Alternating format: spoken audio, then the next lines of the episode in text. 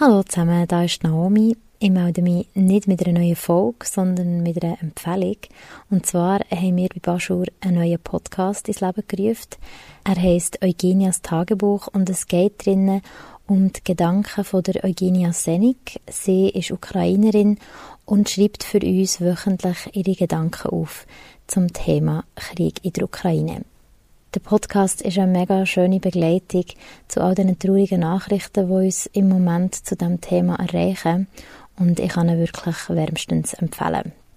Die erste Folge spiele ich jetzt hier ab. Und wenn ihr euch gefällt, könnt ihr ihn abonnieren auf Spotify, Apple Podcasts oder wo immer der Podcast hört. Und wenn ihr wollt, könnt ihr ihn auch bewerten. Das hilft uns enorm. Für das müsst ihr einfach auf die Sternchen bei Apple Podcasts oder bei Spotify und dann eure präferierte Sternchen-Anzahl eingeben. Wenn ihr irgendwelche Feedbacks habt oder Anmerkungen, freuen wir uns über eure Nachricht auf info.baschur.ch und bis dann wünsche ich schönes Reinhören. Tschüss zusammen. Mein Name ist Eugenia Senik. Ich bin eine ukrainische Autorin. Seit August 2021 lebe ich in der Schweiz. Ich bin in Luhansk im Osten der Ukraine aufgewachsen. Seit der russischen Invasion in die Ukraine am 24. Februar versuche ich gemeinsam mit Bajur mit Worten Wege aus der Ohnmacht zu finden. Den Krieg eliminieren. Als ich in Lviv in der Westukraine als Deutschlehrerin gearbeitet und Privatstunden gegeben habe, lernte ich mit einem jungen Schüler in solch einer Stunde neue Verben und ihre Vergangenheitsform.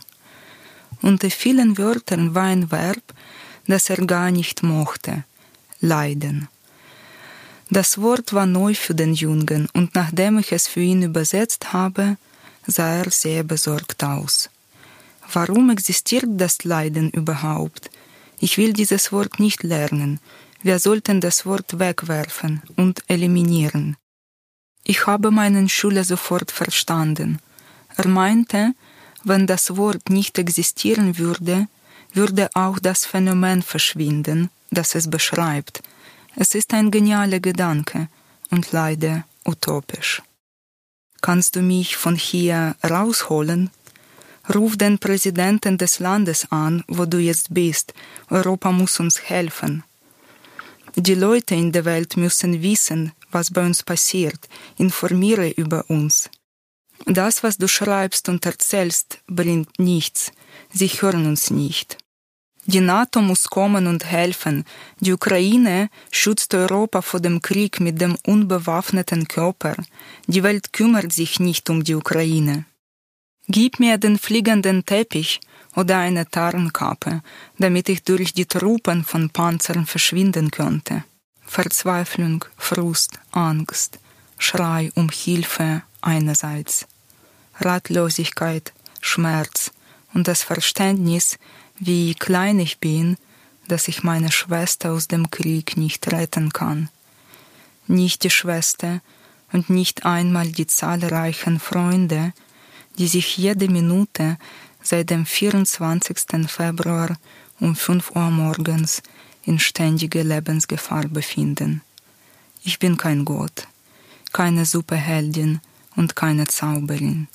Leider.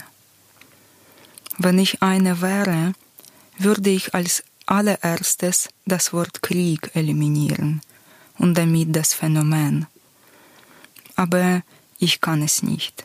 Ich bin nur ein Mensch, ein kleiner Tropfen. Nicht nur, dass ich das Wort nicht eliminieren kann, ich kann auch diesen schrecklichen und absurden Krieg nicht stoppen. Ich kann meine eigene Schwester nicht davor retten. Sie ist die einzige Familie, die mir geblieben ist und damit lebe ich seit 5 Uhr morgens, 24. Februar. Und es gibt Hunderttausende wie ich. Alles, was in den letzten Tagen passiert ist, gibt mir allmählich ein Flashback auf die Zeit, als dieser Krieg eigentlich angefangen hat, als ich mein Zuhause in Donbass verloren habe. Ich versuche eine Verschnaufpause einzulegen zwischen tausenden Nachrichten, Telefonaten, News, neuen Angriffen und neuer Gefahr und drehe die Zeit zurück. Zu diesem höchst traumatischen und schmerzhaften Jahr 2014, als die Welt aber tatsächlich beide Augen zugedrückt hat.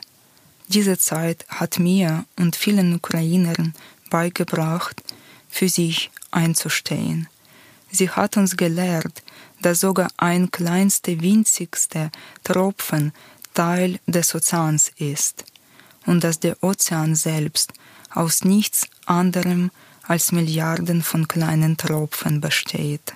Nein, es bedeutet immer noch nicht, dass ich diesen Krieg und das Leiden beenden kann. Aber ich kann alles tun, was in meiner Macht steht.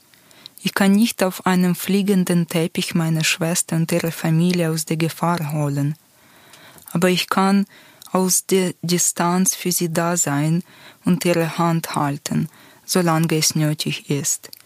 Ich kann ihr meine Schulter geben, während sie panische Attacken hat und riesige Angst einzuschlafen. Wenn sie zusammenbricht, wenn die Nerven diese enorme Spannung nicht mehr aushalten. Ich spreche mit ihr, egal um welche Uhrzeit.